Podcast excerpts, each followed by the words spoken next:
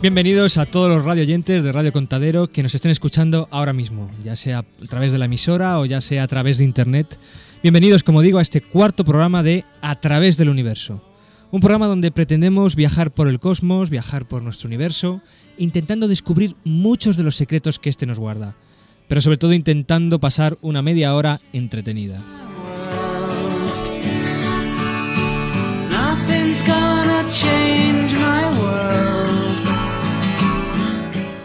Somos Emilio, Pablo, por ahí veo también a Felipe Astrologuito, hola. Y tenemos a Trini Mejías en los controles de nuestra nave particular para viajar por el cosmos.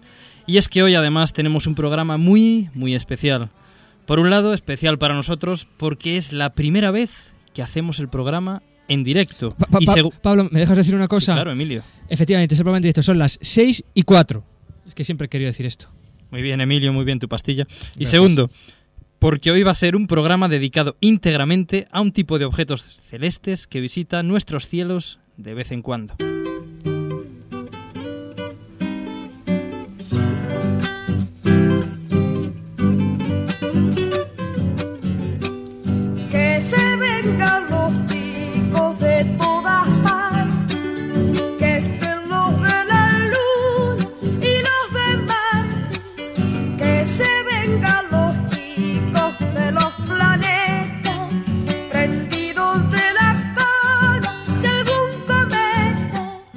Pues como muy bien cantaba Marito, acompañado a la guitarra por Jorge Cafrune, nuestro tema de hoy, nuestro tema del programa van a ser los cometas. Exactamente, y como seguramente muchos de ustedes sabrán, ayer cumplió su objetivo la misión Deep Impact, una misión que ha sido bastante renombrada y que ha salido en, en radio y en televisión. Y aunque la misión Deep Impact suene a título de película, es el nombre de una misión espacial lanzada el 12 de enero de este año y que durante seis largos meses ha estado viajando por el espacio hasta que ayer, por la mañana, a eso de las 7 y 52, encontró su objetivo, precisamente un cometa, concretamente el cometa Tempel 1. ¿Y para qué de este encuentro? Pues para impactar con él. Tranquilos, tranquilos, el objetivo de esta misión no es ni mucho menos destruir nada, pero de esta misión y de cometas hablaremos en las próximas secciones del programa. Pero antes de nada, Emilio, vamos con nuestras Astronoticias. Astronoticias. Descubierto un lago en Titán. ¿Podría Titán, una de las más grandes lunas de Saturno, ser una tierra de lagos? Una nueva imagen capturada por la sonda Cassini ha hecho pensar a los científicos que lo que hasta ahora era una mancha gigantesca de origen desconocido en la superficie de esta luna puede ser un enorme lago lleno de metano líquido, según ha anunciado la NASA. Efectivamente, Pablo, el lago está situado en una zona de la región polar del sur del planeta. Y en las imágenes aparece como una mancha negra bien definida, de bordes regulares y con suaves ondas. Desde luego es algo nunca visto en este satélite. Según las mediciones hechas desde Tierra, las dimensiones de este lago serían de unos 234 kilómetros de largo y unos 73 de ancho. Eso es, Emilio. Además, este hallazgo es único en nuestro conocimiento del satélite Titán. Su perímetro pues nos recuerda mucho a los lagos de la Tierra, que son suaves por la erosión del agua y por los depósitos que el propio agua va dejando. El supuesto lago está en una de las regiones de Titán donde hay más nubes, y los astrónomos piensan que, que podría provocar lluvias de metano en la zona. Es posible además que las tormentas de esta región sean suficientemente fuertes como para que la lluvia de metano llegue hasta la superficie de la Luna. Las extremadamente bajas temperaturas que se están registrando en, el satélite hacen que el metano líquido tarde muchísimo tiempo en evaporarse, lo cual podría haber causado que efectivamente se forme un lago con este gas licuado. Bien, la noticia del día pues es el impacto de- del proyectil lanzado por Deep Impact, lo que nos da pie a presentar nuestro astrotema de la semana.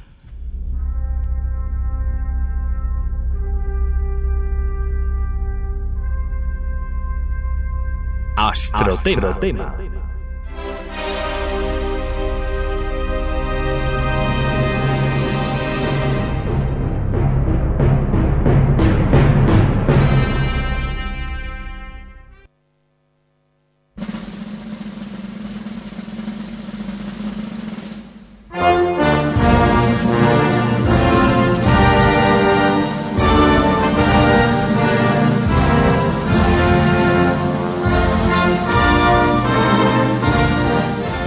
Bueno, Emilio, ¿a qué viene esto? Este es el himno de, los Estados Unidos. ¿Me quieres decir que tiene esto que ver con los cometas? Bueno, vale, vale, de acuerdo, la misión Deep Impact la ha hecho la NASA, pero yo creo que tampoco es para ponerse así de nacionalistas. Hombre, pues sí, sí, tiene para ponerse así, tiene muchísimo que ver. Ya que después de seis meses viajando por el espacio, ahí la pobre Deep Impact sola, por fin ha cumplido su objetivo, impactar contra el cometa. Y precisamente ayer, ¿y tú sabes qué día fue ayer, Pablo? Pues Cuatro- el, el cuatro de 4 julio. Ahí has dado, ahí has dado, el 4 de julio. El día que para los americanos es muy importante, porque Hoy celebramos nuestro Día de la Independencia. ¿Cómo son estos americanos? Bueno, muy bien, tenemos una sonda que se llama Deep Impact, o traducido al castellano, Impacto Profundo, no te rías Emilio, y que hoy acaba de impactar con un cometa. Pero, ¿qué es un cometa? Los se forman en el espacio. Son los restos de la creación del sistema solar después de formarse los planetas hace millones de años. Estos trozos de desecho espacial están en una órbita alargada alrededor del Sol, pero de vez en cuando alguno sale rebotado, más o menos como una bola de billar en una carambola, y va a parar a una órbita. Pues mira, esta es la explicación que nos da Morgan Freeman, eh, precisamente en una película llamada Deep Impact.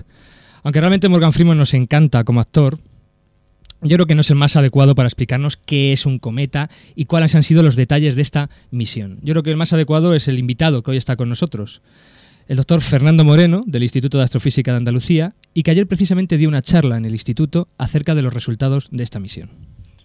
Bien, Fernando Moreno realizó la tesis en la Universidad de Granada sobre espectroscopía de resolución media y alta de las atmósferas de Júpiter y Saturno.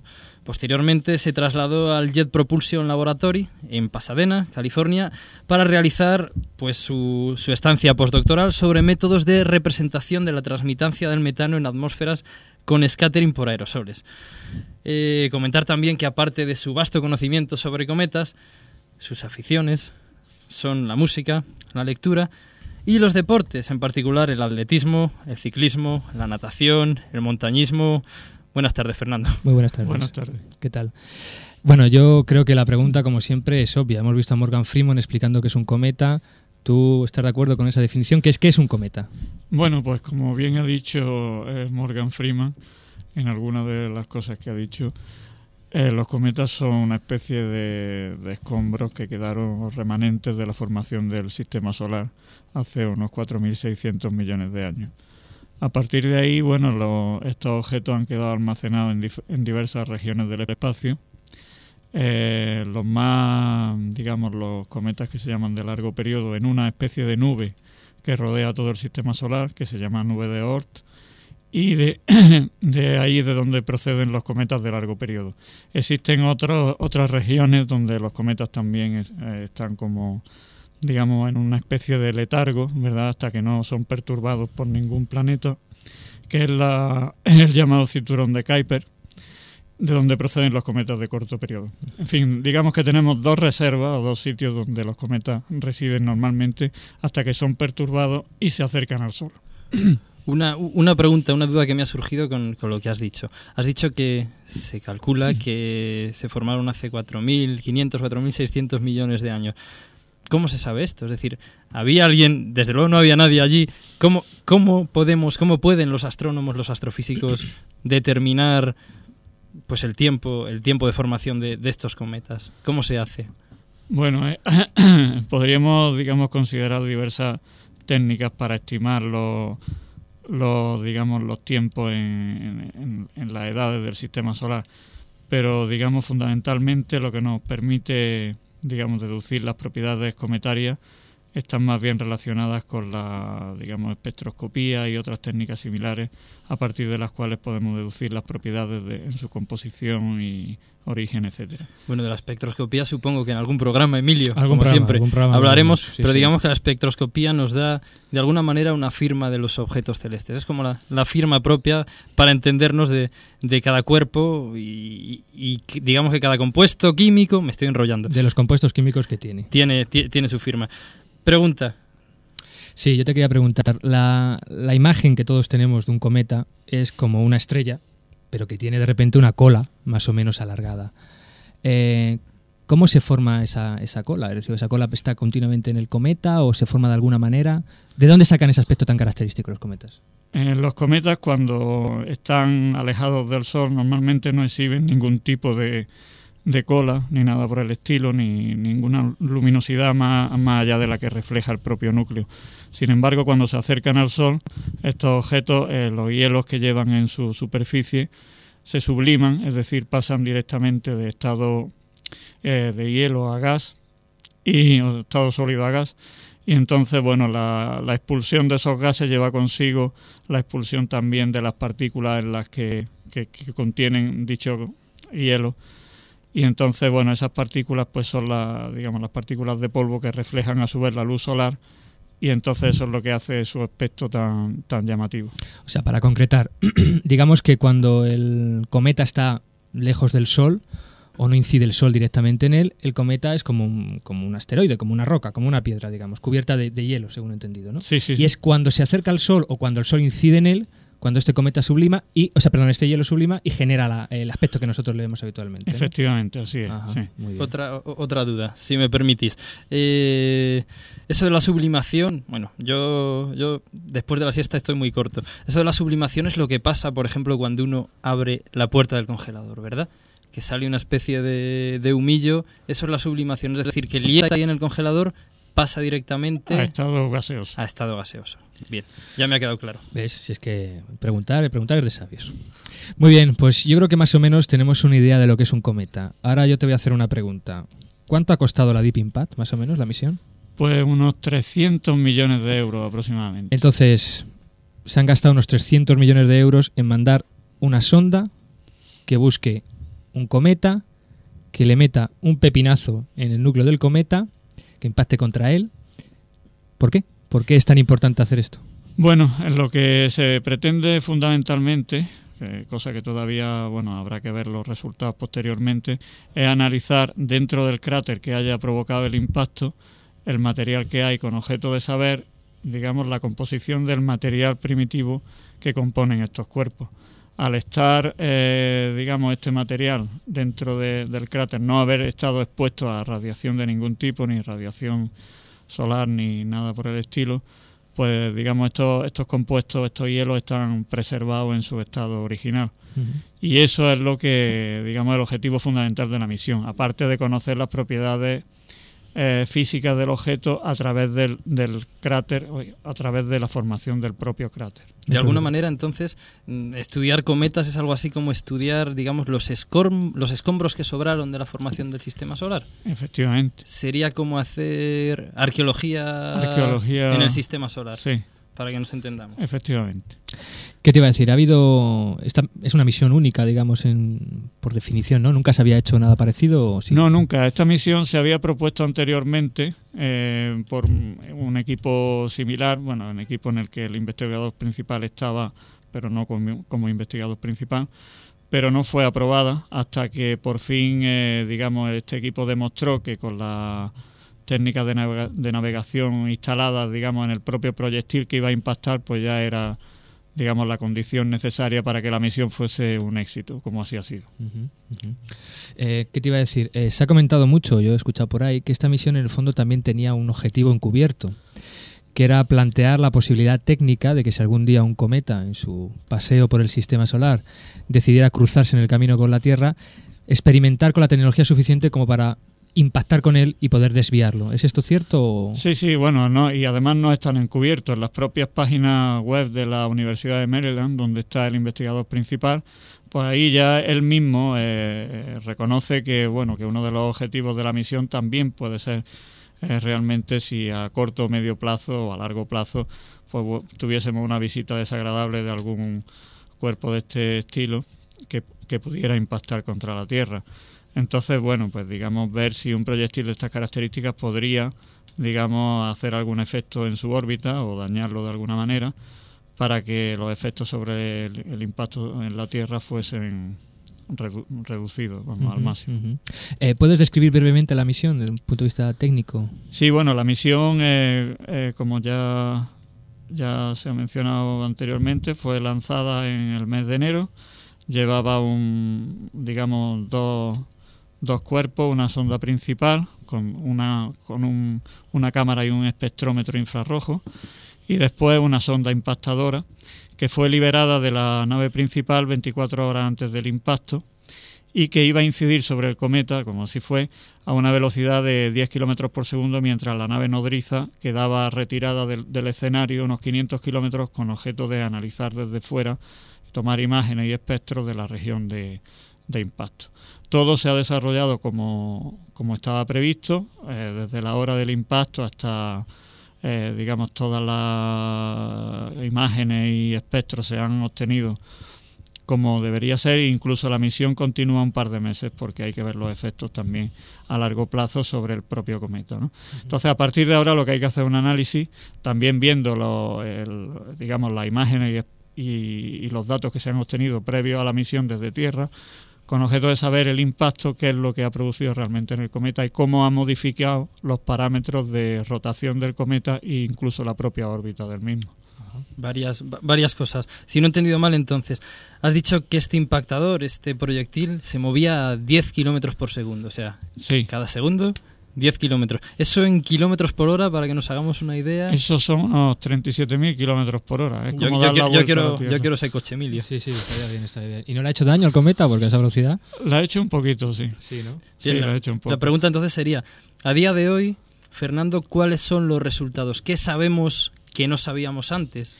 Bueno, a día de hoy la verdad es que sabemos un poco más de que le ha dado. O sea, sabemos que le ha dado, sabemos que ha provocado un cráter y bueno, y también sabemos que el material del cometa no es tan poroso como algunos investigadores creían, en el sentido de que podría a lo mejor el impacto destruirlo, sino que el material del, del que está hecho el cometa parece más bien algo duro, algo rocoso, una mezcla de hielo y roca y bueno, con bastante menos porosidad y más fuerza de cohesión de la que se pensaba en un principio.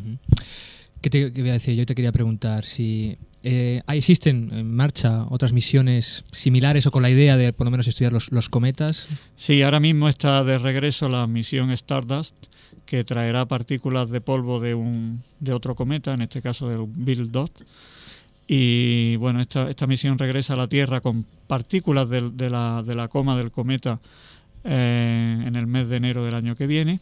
Y bueno, y también en el 2014 llegará la misión Rosetta, en la cual el Instituto de Astrofísica de Andalucía está involucrado, en, eh, bueno, en el 2014 a visitar el cometa Churyumov-Gerasimenko y ahí tendrá, bueno, pues un, digamos, un periplo junto al cometa hasta que, que- irá acompañándolo desde, desde que el cometa está inactivo hasta muy cerca de su distancia más cercana al Sol. Es decir, que va a recorrer todos los procesos que, que va a sufrir el cometa en su trayectoria aproximadamente. Bueno, bueno, Emil- Emilio, Hombre. Pablo, que hoy todavía, hoy todavía no me habéis dejado hablar. A Es ver, yo, yo le quería preguntar al doctor Fernando, Fernando Moreno. Pero y- a ver qué pregunta, Felipe. no, no, yo, yo lo he pensado. Yo llevo todo el programa mirando, intentando aprender y me he callado. Ya habéis visto cierto, que, casi cierto. no he hablado. Yo le quiero preguntar al doctor Fernando, ¿y qué hubiera pasado si, si, si, si el núcleo del cometa se rompe? Pues bueno, pues entonces habríamos deducido que los cometas son unos objetos bastante, bastante porosos. Y entonces, ¿Por bueno, qué? pues. ¿Por qué? ¿Por? Porosos, astrologuito, porosos. Continúe usted, doctor Fernando. Es decir, que las fuerzas de cohesión que lo mantienen, pues son bastante pequeñas. Digamos, el material es bastante hueco por dentro, por así decirlo. Y entonces, bueno, pues un proyectil de este calibre puede, y a esa velocidad podría destruirlo. Muy bien, pues hemos aprendido un montón de cosas de, sobre los cometas, pero lo que usted no sabe, doctor Fernando, es que eh, nosotros tenemos hoy aquí un documento único, porque nuestro interés, como siempre, es dar a conocer en directo y en su auténtico momento y lugar las noticias que ocurren en el universo. Y claro, ¿qué noticiero no puede tener un reportero? ¿Verdad, Todavía, Pablo? to- todavía se- vamos, tengo los pelos como escarpia. Nosotros estábamos cerca del cometa, bueno, nosotros no, No, un no. Nuestro de Radio Contadero estaba al ladito del cometa cuando, cuando pasó cuando pasó el impacto. Así que nos describió en directo el momento del impacto y nosotros lo recogimos en esta misma emisora. Es nuestro reportero galáctico.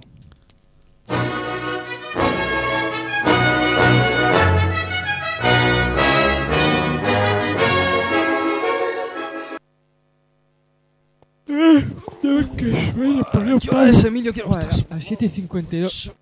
Ay, por Dios, ¿a quién se le ocurre Dios poner mío, Dios mío. un impacto a estas horas de la mañana? 4 de No julio. puedo poner a las 3 de la tarde, no. Ahora, tío. que Emilio, Emilio, que estamos en el aire. que estamos Ah, sí, perdón. per- eh. Sí. Hola, buenos días a todos los radioyentes de Radio Contadero en el programa A través del universo. Estamos aquí para retransmitir en directo un momento único en la historia de la astronomía. Un momento histórico, efectivamente, amigos. Está a punto de impactar el proyectil lanzado por la sonda Deep Impact contra el cometa Tempel 1. Esto es, vamos, Un momento histórico, sin duda. Y para eso el programa eh, no parado en esfuerzos y hemos mandado a nuestro reportero galáctico, el Capitán Kirk, para que retransmita en directo semejante evento. Capitán Kirk, que por otro lado está jubilado, pero aún en activo y nos va. Sí, esto tampoco hace falta decirlo. Muy Vamos, bien, hombre, muy vamos, bien, a, vamos, vamos a contactar. Vamos a contactar. Capitán Kirk. Sí, Capitán Kirk. ¿Me escucha? Pa- parece que tenemos problemas con, el- con la comunicación. Estas son las cosas del. del ah, Pablo, Pablo, pon la máquina Hombre, hombre, que- hombre. es que hasta solo de nada se acuerda uno. Venga, Dios, la conecto. Ahora, muy bien. Vamos, Es que tienen que entender ustedes que debido a la enorme distancia, pues claro, el retardo se produce, entonces hay que desdoblar el espacio en 28 dimensiones distintas para crear una Emilio, Emilio, que- Emilio, venga, que no vamos sobrados de tiempo, Sí, que el perdón, impacto se perdón. va a producir ya. Atención. Capitán Kirk, ¿me escucha? ¿Me escucha, Capitán Kirk? Capitán. ¿Sí? Sí, ahí está, contacto establecido, contacto establecido. Estupendo. ¿Qué tal, capitán? Ah, ¡Ponte la ventana! Que me ponga la ¡Ponte ventana. la ventana, que no oigo bien! Venga, vamos a la ventana, venga. Vamos. A ver, capitán Kirk, ¿qué, Ahí qué te tal? oigo, ahí te oigo. ¿Qué tal? ¿Cómo, ¿Cómo está el ambiente? ¿Cómo está el ambiente del Uh, impacto? Esto está muy bien. He llegado hace media hora más o menos y he- vamos, te puedo decir que está de gente que hemos abarcado en tercera A ver, fila. a, a ver, a ver, capitán, ¿usted dónde está? ¿Usted Yo ahora mismo ve el estoy cometa? encima del cometa. ¿Encima Yo del ahora cometa? mismo estoy, me he traído una silla de playa para hacer tiempo mientras y estamos haciendo un picnic ahora mismo. Como unos botellines de Uh, picnic mao encima- y unos encima del cometa. de piquillo. Porque como todavía queda unos minutos, se ve, se ve venir de lejos, pero todavía no llega. Mira, capitán, capitán, capitán, ¿y la temperatura ahí cómo anda? Mira, eso te lo voy a decir para otra. Que me habéis mandado con la... Yo me creía que venía aquí como al Hawái y me he venido, estamos a 170 bajo cero y me he venido con la rebequilla. Hombre, pero es que usted y dijo. porque estoy al sol. Ya. Que si me voy a la otra cara ya te dan poco, ¿eh? Pero usted dijo que había estudiado astronomía en unos fascículos. Usted tenía que saber que en los cometas está la Y tú te temperatura. vas a creer currículum. Hombre, claro, si usted me engaña. Bueno, describa usted. Está, ¿Ve el impactador? Mira, ¿Ve el ahora impactador? mismo lo que hay te voy a decir.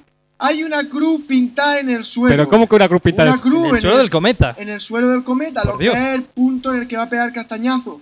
Y le han puesto unas vallas del ayuntamiento de aquí.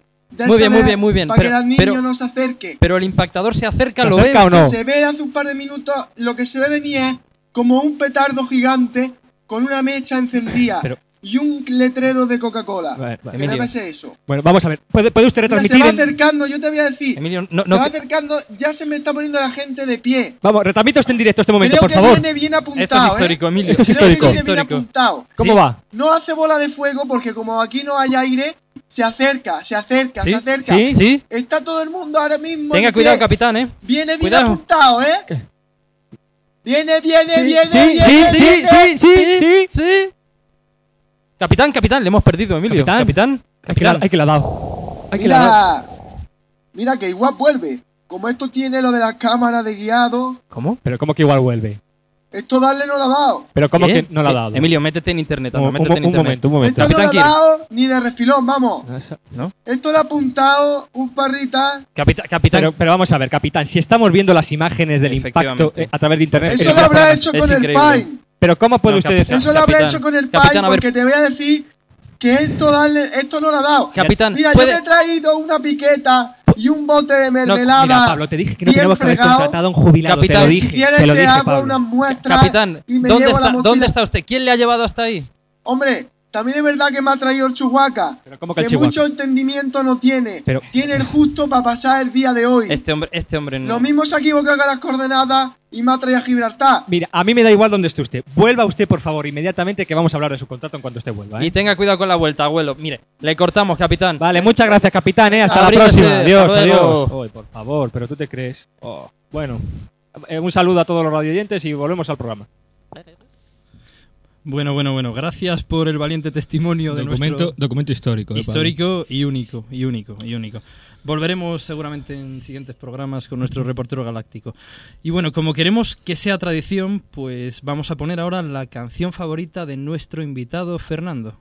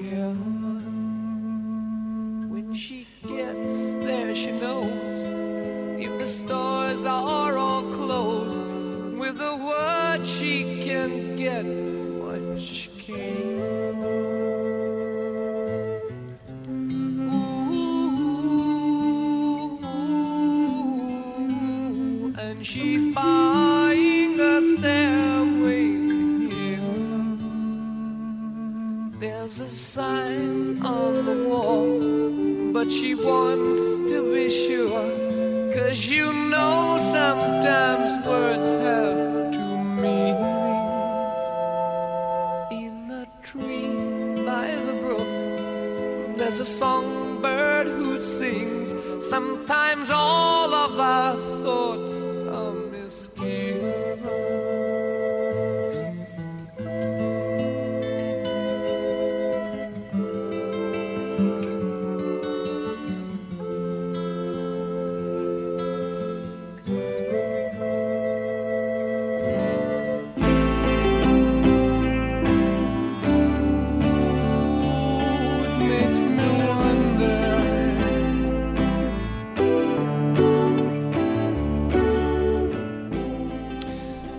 Robert Plant, Jimmy Page, Jason Borjan y John Paul Jones, Led Zeppelin, el Starway to Heaven de su volumen 4, canción que por cierto estuvimos barajando para que fuera sintonía del programa porque es una canción muy, muy astronómica.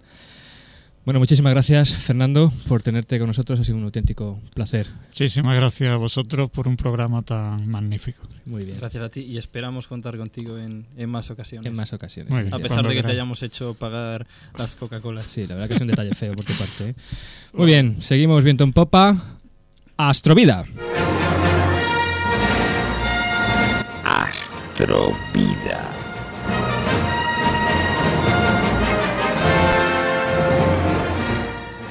Y en nuestra sección de Astrovida no vamos a abandonar los cometas, ya que ellos son los protagonistas absolutos de nuestro programa de hoy.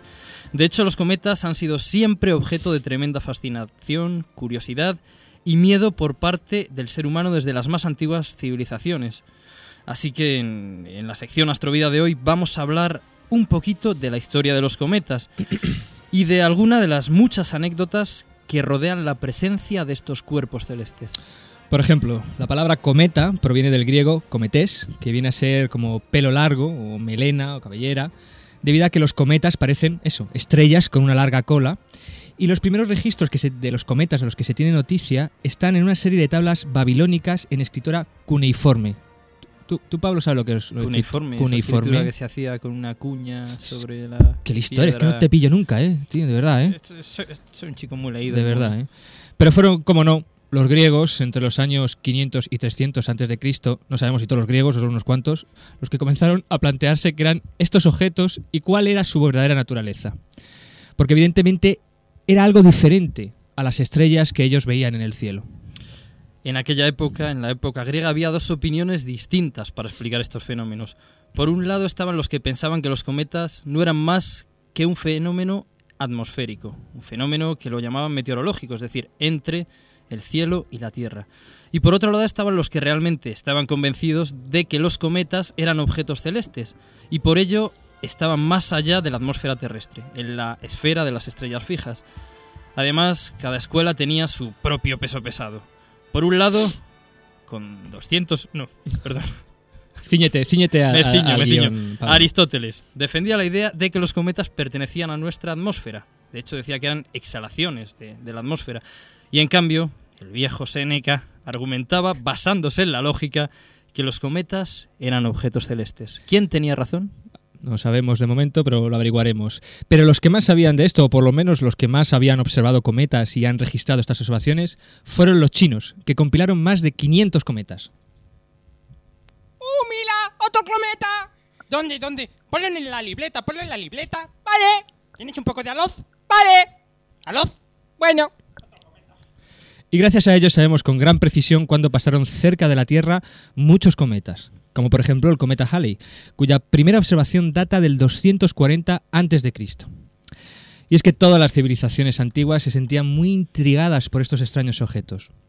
De hecho, muchas de estas civilizaciones pensaban que la presencia de un cometa en sus cielos conllevaba algún tipo de profecía o maleficio o de... Maleficio, maleficio, sí, sí, yo lo sé, yo lo sé. Esta es mi especialidad. Hombre, ¿cómo no? Esta es mi especialidad. ¿Puedo hablar?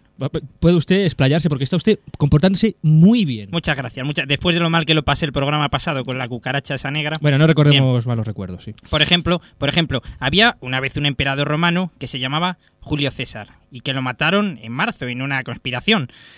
En julio de ese mismo año apareció un inmenso cometa en el cielo y los romanos, los romanos pensaron que era el alma de Julio César y por eso le llamaron Sidus Julium. Y hasta le hicieron una moneda donde se puede ver el cometa. Muy bien, muy bien. Y me sé otra, me sé otra, Emilio, sí, sí, Pablo. sí, hay muchas. me sé o- yo- una yo vez Cristóbal, no. Cristóbal Co- Sí, Colón... Felipe, Felipito. Hay muchas leyendas, muchísimas acerca de los cometas. Por ejemplo, hay una que, digamos, a esta civilización occidental nuestra nos toca muy de cerca y lo vamos a ver ahora.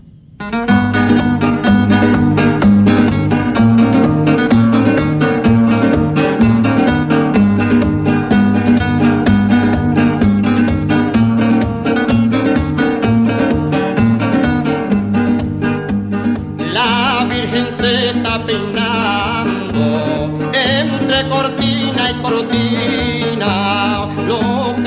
Pero Emilio, Emilio, por favor, que estamos en julio. ¿A qué, a- a qué viene esto? Cómo me gusta Manolo Escobar. ¿A qué viene. Es que, es que me encanta. Es un me- crack, me, me pone los pelos, ¿sabes cómo? Como Scarpio. Exacto. Pues viene a que otro de los mitos relacionados con los cometas es que nuestra famosa estrella de Belén Fue un cometa. Exactamente. Porque si se dan cuenta ustedes, siempre la pintamos a esa estrella como un cometa, es decir, con una, forma de estrella y una larga cola. Esta imagen que tenemos eh, se debe al pintor Giotto, que fue la primera persona que pintó la estrella de Belén precisamente con eso, con una apariencia de cometa, en un fresco que aún está visible en una, en una capilla de Padova, en Italia. En aquella época, sobre el 1301, nos hizo precisamente una de sus visitas el cometa Halley, que probablemente fue el que inspiró a Giotto. De aquí se tomó el nombre de la misión Giotto, que es una de las misiones encargadas de estudiar los cometas. Pero, ¿fue realmente la estrella de Belén un cometa? La única referencia a la estrella de Belén en los evangelios aparece en el Evangelio según San Mateo, donde los supuestos magos de Oriente, donde por cierto ni se menciona cuántos eran, ni si eran reyes, bueno, los supuestos magos de Oriente dicen algo como... ¿Dónde está el rey de los judíos que ha nacido?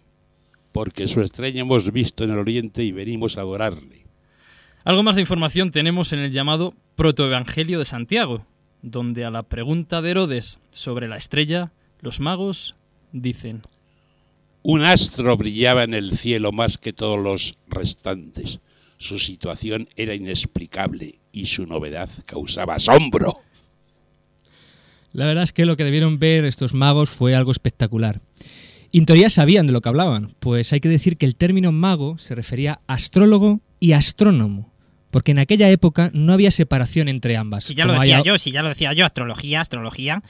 No, sí. vamos a ver, Felipe, Felipe. Estoy diciendo que en aquella época efectivamente no había separación. Lo sé, lo sé, sí, sí, yo, yo, yo sé, yo sé. Kepler, que fue un astrónomo Sí, famoso también día- de las órbitas famosas, también era astrólogo. de hecho, se ganaba la vida haciendo Felipe. cartas astrales. Bueno, pero otro día hablaremos de precisamente cuándo se produjo esa separación entre lo que es astrología y lo que es astronomía o astrofísica, es decir, la separación entre el mito y la ciencia. Pero eso será otra historia y la contaremos en otro momento. Vale, Emilio, ya me callo. Ya está. Está claro que desde luego era algo diferente, como comenta el teólogo Orígenes en el siglo III. Yo creo que la estrella que apareció en Oriente era de una especie nueva, na- nada en común con las estrellas que vemos en el firmamento, sino más bien próxima a la naturaleza de los cometas. Pero si se trataba de un cometa, ¿cuál era? Se sabe que el cometa Halley debió visitarnos en aquellos tiempos, pero no debería ser especialmente brillante como para destacar sobre el resto de las estrellas. ¿Y algún otro cometa diferente al Halley? Pues para saber esto, debemos de recurrir de nuevo a los chinos y a los cometas que ellos compilaron. Y curiosamente, existe una cita que habla de un posible cometa en aquella época. Segundo reinado de Chimplín. En el segundo mes, un Hunshin apareció en Chinyu más de 70 días. ¿Tienes a?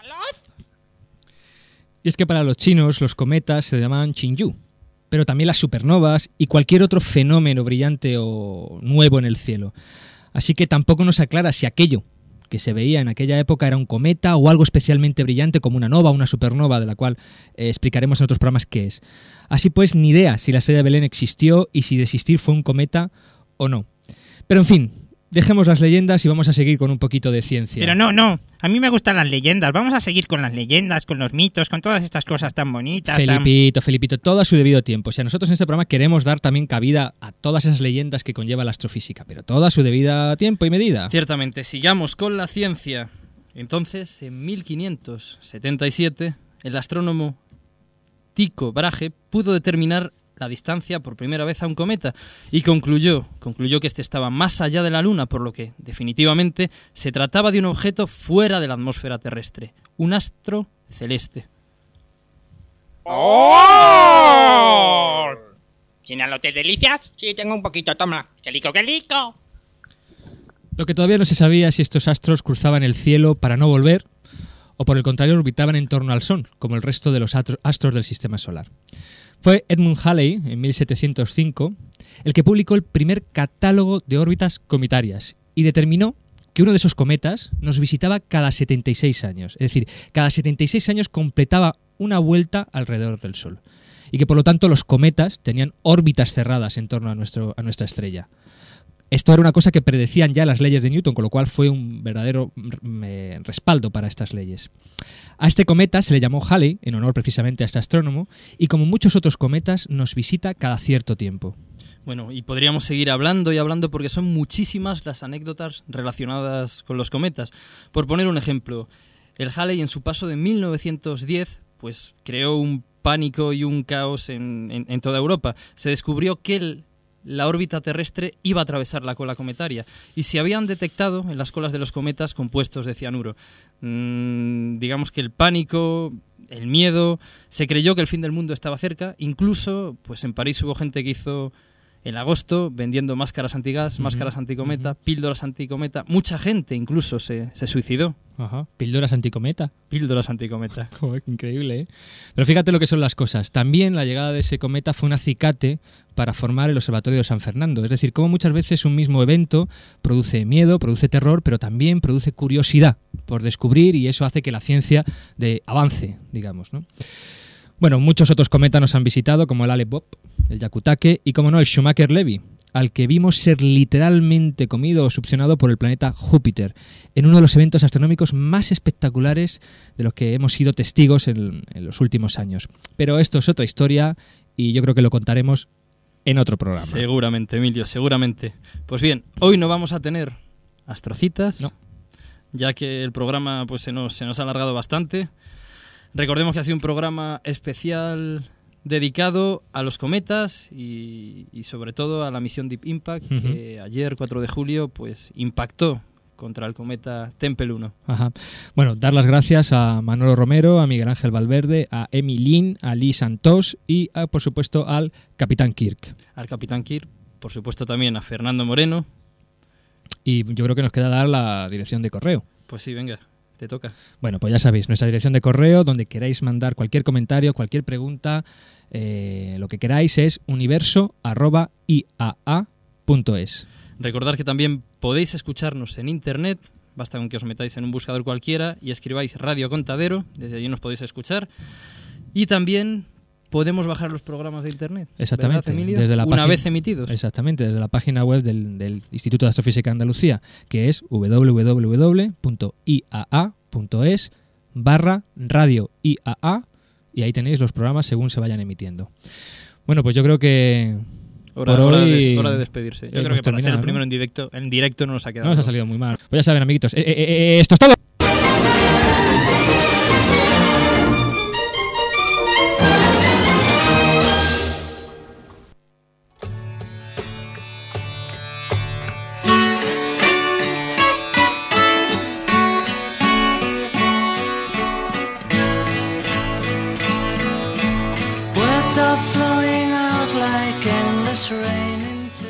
Esta vez, me he portado bien, ¿no? Se ha portado muy bien hasta loquito, estoy muy orgulloso de usted. ¿Puedo volver?